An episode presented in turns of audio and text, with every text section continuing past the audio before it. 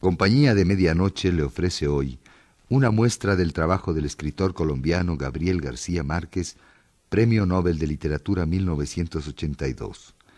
Se trata de algunos fragmentos de la obra clásica hispanoamericana Cien años de soledad, en la voz de Héctor Ortega.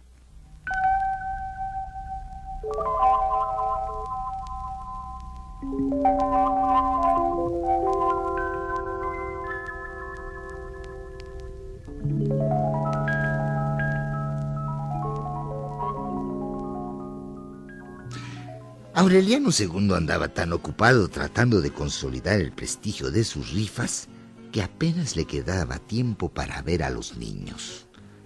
Fernanda puso a Amaranta Úrsula en una escuelita privada donde no se recibían más de seis alumnas, pero se negó a permitir que Aureliano asistiera a la escuela pública. Consideraba que ya había cedido demasiado al aceptar que abandonara el cuarto.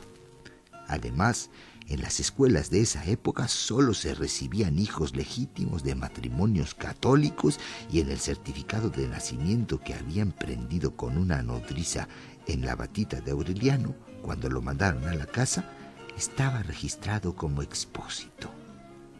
De modo que se quedó encerrado a merced de la vigilancia caritativa de Santa Sofía de la Piedad y de las alternativas mentales de Úrsula descubriendo el estrecho mundo de la casa según se lo explicaban las abuelas.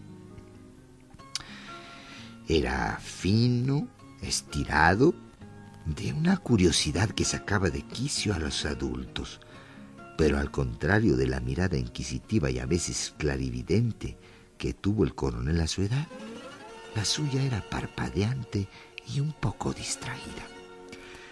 Mientras Amaranta Úrsula estaba en el parvulario, él cazaba lombrices y torturaba insectos en el jardín. Pero una vez en que Fernanda lo sorprendió metiendo alacranes en una caja para ponerlos en la estera de Úrsula, lo recluyó en el antiguo dormitorio de Meme, donde se distrajo de sus horas solitarias repasando las láminas de la enciclopedia. Allí lo encontró Úrsula una tarde en que andaba asperjando la casa con agua serenada y un ramo de ortigas, y a pesar de que había estado con él muchas veces, le preguntó quién era. Soy Aureliano Buendía, dijo él. Es verdad, replicó ella. Ya es hora de que empieces a aprender la platería.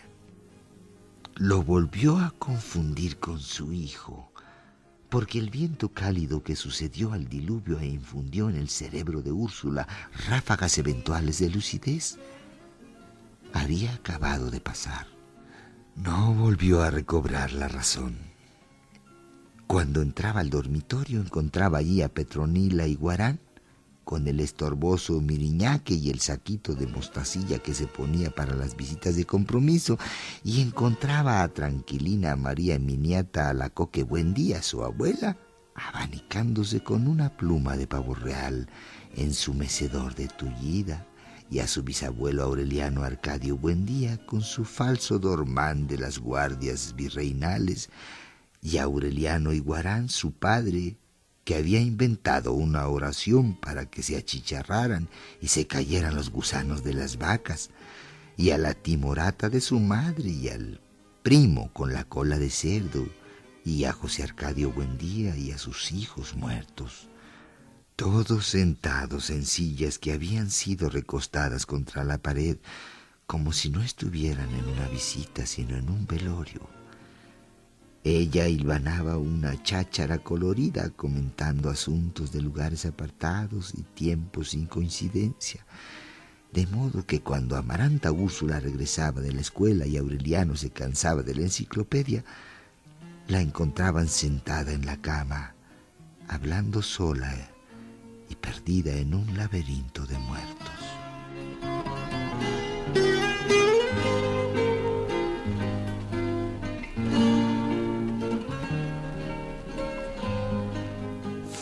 Gritó una vez aterrorizada y por un instante sembró el pánico en la casa, pero lo que estaba anunciando era el incendio de una caballeriza que había presenciado a los cuatro años. Llegó a revolver de tal modo el pasado con la actualidad. que en las dos o tres ráfagas de lucidez que tuvo antes de morir, nadie supo a ciencia cierta si hablaba de lo que sentía o de lo que recordaba. Poco a poco se fue reduciendo, fetizándose, momificándose en vida, hasta el punto de que en sus últimos meses era una ciruela pasa perdida dentro del camisón y el brazo siempre alzado terminó por parecer la pata de una marimonda. Se quedaba inmóvil varios días y Santa Sofía de la Piedad tenía que sacudirla para convencerse de que estaba viva y se la sentaba en las piernas para alimentarla con cucharaditas de agua de azúcar. Parecía una anciana recién nacida. Amaranta, Úrsula y Aureliano la llevaban y la traían por el dormitorio. La acostaban en el altar para ver que era apenas más grande que el niño Dios. Y una tarde la escondieron en un armario del granero donde hubieran podido comérsela las ratas. Un domingo de ramos entraron al dormitorio mientras Fernanda estaba en misa y cargaron a Úrsula por la nuca y los tobillos. Pobre la tatarabuelita, dijo Amaranta a Úrsula. Se nos murió de vieja. Úrsula se sobresaltó. Estoy viva, dijo. Ya ves, dijo Amaranta Úrsula, reprimiendo la risa. Ni siquiera respira. E, e, estoy hablando, gritó Úrsula. Ni siquiera habla, dijo Aureliano. Se murió como un grillito. Entonces Úrsula se rindió a la evidencia. Dios mío, exclamó en voz baja. De modo que esto es la muerte. Inició una oración interminable, atropellada, profunda, que se prolongó por más de dos días y que el martes había degenerado en un revoltijo de súplicas a Dios y de consejos prácticos para que las hormigas coloradas no tumbaran la casa, para que nunca dejaran apagar la lámpara frente al daguerrotipo de remedios y para que cuidaran de que ningún buen día fuera a casarse con alguien de su misma sangre, porque nacían los hijos con cola de puerco. Aureliano II trató de aprovechar el delirio para que le confesara dónde estaba el oro enterrado, pero otra vez fueron inútiles las súplicas. Cuando aparezca el dueño, dijo Úrsula, Dios ha de iluminarlo para que lo encuentre.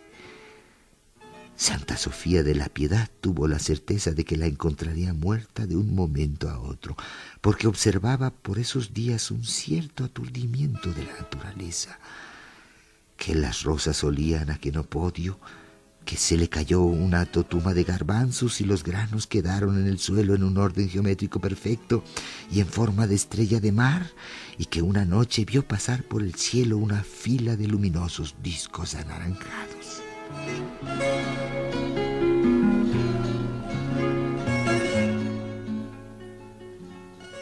Amaneció muerta el jueves santo.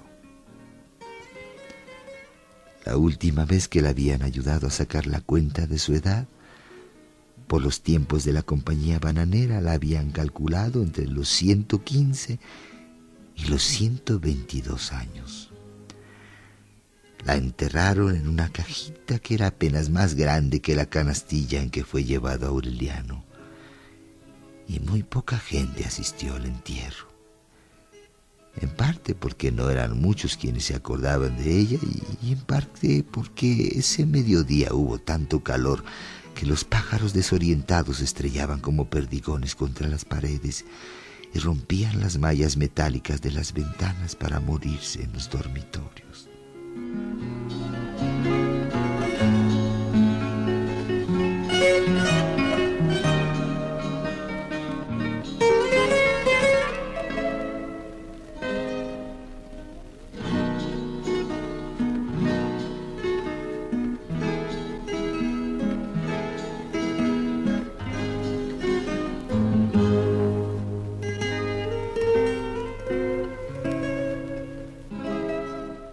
Amaranta Úrsula se fue a Bruselas. Aureliano II le entregó no solo el dinero de la rifa extraordinaria, sino el que había logrado economizar en los meses anteriores y, el muy escaso que obtuvo por la venta de la pianola, el clavicordio y otros corotos caídos en desgracia. Según sus cálculos, ese fondo le alcanzaba para los estudios, así que solo quedaba pendiente el valor del pasaje de regreso. Fernanda se opuso al viaje hasta el último momento escandalizada con la idea de que Bruselas estuviera tan cerca de la perdición de París. Pero se tranquilizó con una carta que le dio el padre Ángel para una pensión de jóvenes católicas atendida por religiosas donde Amaranta Úrsula prometió vivir hasta el término de sus estudios. Además, el párroco consiguió que viajara al cuidado de un grupo de franciscanas que iban para Toledo, donde esperaban encontrar gente de confianza para mandarla a Bélgica. Mientras se adelantaba la apresurada correspondencia que hizo posible esta coordinación, Aureliano II, ayudado por Petracotes, se ocupó del equipaje de Amaranta Úrsula. La noche en que prepararon uno de los baúles nupciales de Fernanda, las cosas estaban tan bien dispuestas que la estudiante sabía de memoria cuáles eran los trajes y las babuchas de pana con que debía hacer la travesía del Atlántico, y el abrigo de paño azul con botones de cobre y los zapatos de cordobán con que debía desembarcar. Sabía también cómo debía caminar para no caer al agua cuando subiera a bordo por la plataforma que en ningún momento debía separarse de las monjas ni salir del camarote como no fuera para comer, y que por ningún motivo debía contestar a las preguntas que los desconocidos de cualquier sexo le hicieran en alta mar. Llevaba un frasquito con gotas para el mareo y un cuaderno escrito de su puño y letra por el padre Ángel con seis oraciones para conjurar la tempestad.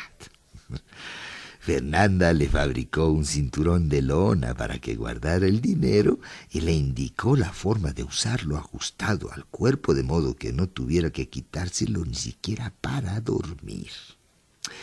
Trató de regalarle la vacinilla de oro lavada con lejía y desinfectada con alcohol, pero Amaranta Úrsula la rechazó por miedo de que se burlaran de ella sus compañeras de colegio. Pocos meses después, a la hora de la muerte, Aureliano II había de recordarla como la vio la última vez, tratando de bajar sin conseguirlo el cristal polvoriento del vagón de segunda clase para escuchar las últimas recomendaciones de Fernanda.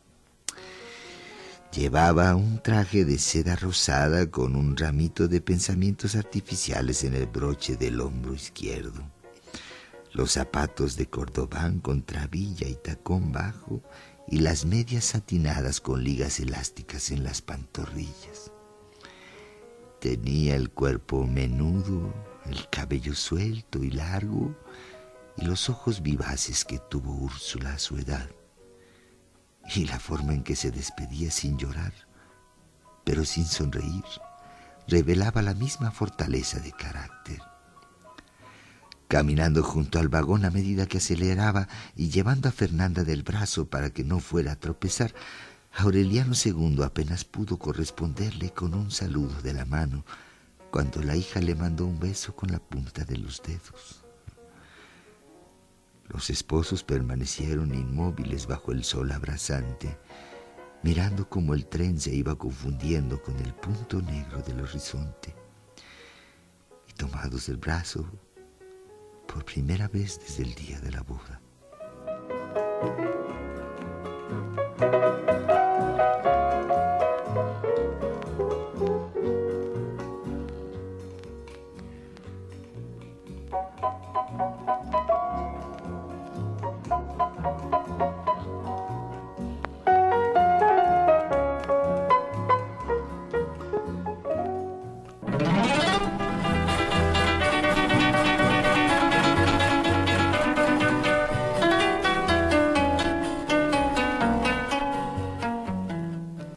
Amaranta Úrsula regresó con los primeros ángeles de diciembre empujada por brisas de velero. llevando al esposo amarrado por el cuello con un cordel de seda. Apareció sin ningún anuncio con un vestido color de marfil, un hilo de perlas que le daba casi a las rodillas, sortijas de esmeraldas y topacios, y el cabello redondo y liso rematado en las orejas con puntas de golondrinas. El hombre con quien se había casado seis meses antes era un flamenco maduro, esbelto, con aires de navegante. No tuvo sino que empujar la puerta de la sala para comprender que su ausencia había sido más prolongada y demoledora de lo que ella suponía. Dios mío, gritó más alegre que alarmada. ¿Cómo se ve que no hay una mujer en esta casa? El equipaje no cabía en el corredor. Además del antiguo baúl de Fernanda con que la mandaron al colegio, llevaba dos roperos verticales, cuatro maletas grandes, un talego para las sombrillas, ocho cajas de sombreros, una jaula gigantesca con medio centenar de canarios y el velocípedo del marido, desarmado dentro de un estuche especial que permitía llevarlo como un violonchelo. Ni siquiera se permitió un día de descanso al cabo del largo viaje se puso un gastado verol de lienzo que había llevado el esposo con otras prendas de motorista y emprendió una nueva restauración de la casa.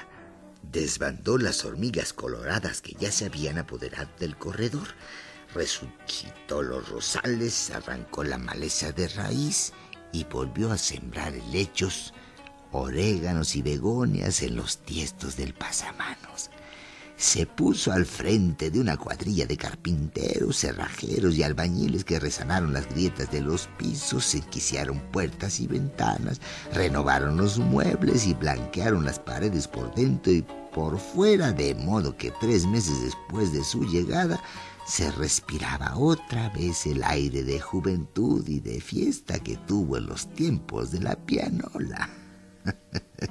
Nunca se vio en la casa a nadie con mejor humor a toda hora y en cualquier circunstancia, ni a nadie más dispuesto a cantar y bailar y a tirar en la basura las cosas y las costumbres revenidas. De un escobazo acabó con los recuerdos funerarios y los montones de cherembecos inútiles y aparatos de superstición que se apelotonaban en los rincones y lo único que conservó por gratitud a Úrsula fue el daguerrotipo de remedios en la sala. Miren qué lujo, gritaba muerta de risa. Una bisabuela de 14 años. Cuando uno de los albañiles le contó que la casa estaba poblada de aparecidos y que el único modo de espantarlos era buscando los tesoros que habían dejado enterrados, Ella replicó entre carcajadas que no creía en supersticiones de hombres. Era tan espontánea, tan emancipada, con un espíritu tan moderno y libre, que Aureliano no supo qué hacer con el cuerpo cuando la vio llegar. ¡Qué bárbaro! gritó ella, feliz con los brazos abiertos. Miren cómo ha crecido mi adorado antropófago.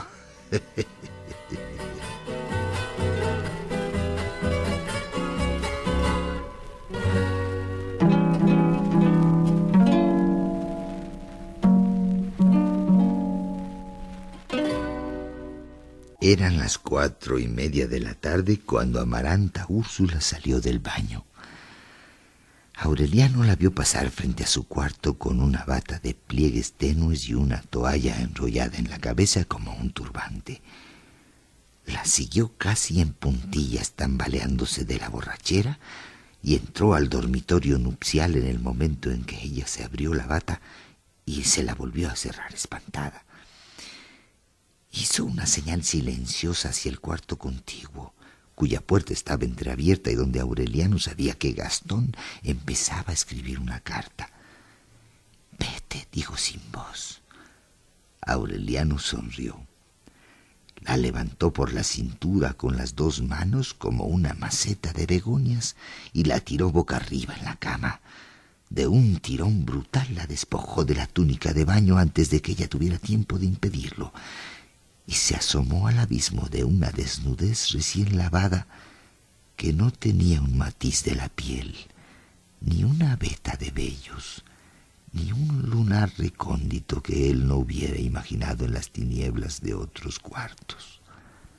Amaranta Úrsula se defendía sinceramente con astucias de hembra sabia, comadrejeando el escurridizo y flexible y fragante cuerpo de comadreja, mientras trataba de destroncarle los riñones con las rodillas y le alacraneaba la cara con las uñas, pero sin que él ni ella emitieran un suspiro que no pudiera confundirse con la respiración de alguien que contemplara el parsimonioso crepúsculo de abril por la ventana abierta. Era una lucha feroz, una batalla a muerte que sin embargo parecía desprovista de toda violencia, porque estaba hecha de agresiones distorsionadas y evasivas espectrales, lentas, cautelosas, solemnes, de modo que entre una y otra había tiempo para que volvieran a florecer las petunias. Y Gastón olvidara sus sueños de aeronauta en el cuarto vecino, como si fueran dos amantes enemigos tratando de reconciliarse en el fondo de un estanque diáfano.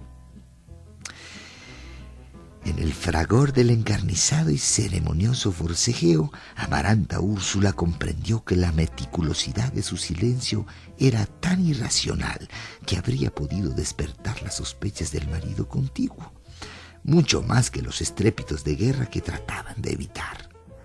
Entonces empezó a reír con los labios apretados sin renunciar a la lucha, pero defendiéndose con mordiscos falsos y descomadrejeando el cuerpo poco a poco, hasta que ambos tuvieron conciencia de ser al mismo tiempo adversarios y cómplices. Y la brega degeneró en un retoso convencional y las agresiones se volvieron caricias. De pronto, casi jugando como una travesura más, Amaranta Úrsula descuidó la defensa y cuando trató de reaccionar, asustada de lo que ella misma había hecho posible, ya era demasiado tarde. Una conmoción descomunal la inmovilizó en su centro de gravedad. La sembró en su sitio y su voluntad defensiva fue demolida por la ansiedad irresistible de descubrir qué eran los silbos anaranjados y los globos invisibles que la esperaban al otro lado de la muerte. Apenas tuvo tiempo de estirar la mano y buscar a ciegas la toalla y meterse una mordaza entre los dientes para que no se le salieran los chillidos de gata que ya le estaban desgarrando las entrañas. Un domingo a las seis de la tarde, Amaranta Úrsula sintió los apremios del parto. La sonriente comadrona de las muchachitas que se acostaban por hambre la hizo subir en la mesa del comedor, se le acaballó en el vientre y la maltrató con galopes cerriles hasta que sus gritos fueron acallados por los berridos de un varón formidable.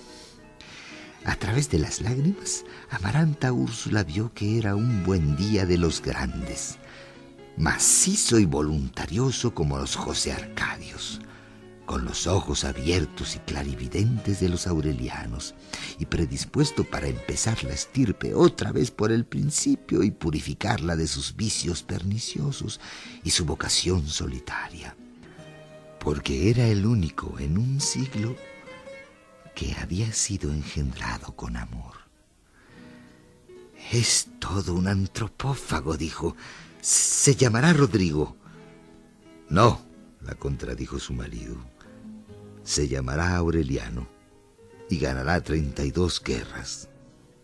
Después de cortarle el ombligo, la comadrona se puso a quitarle con un trapo el ungüento azul que le cubría el cuerpo, alumbrada por Aureliano con una lámpara. Solo cuando lo voltearon boca abajo se dieron cuenta de que tenía algo más que el resto de los hombres y se inclinaron para examinarlo. Era una cola de cerdo.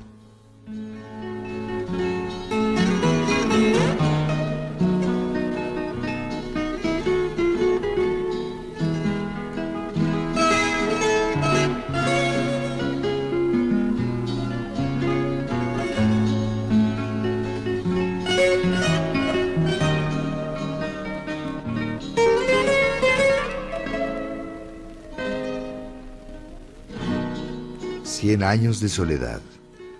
Gabriel García Márquez. Lectura de Héctor Ortega.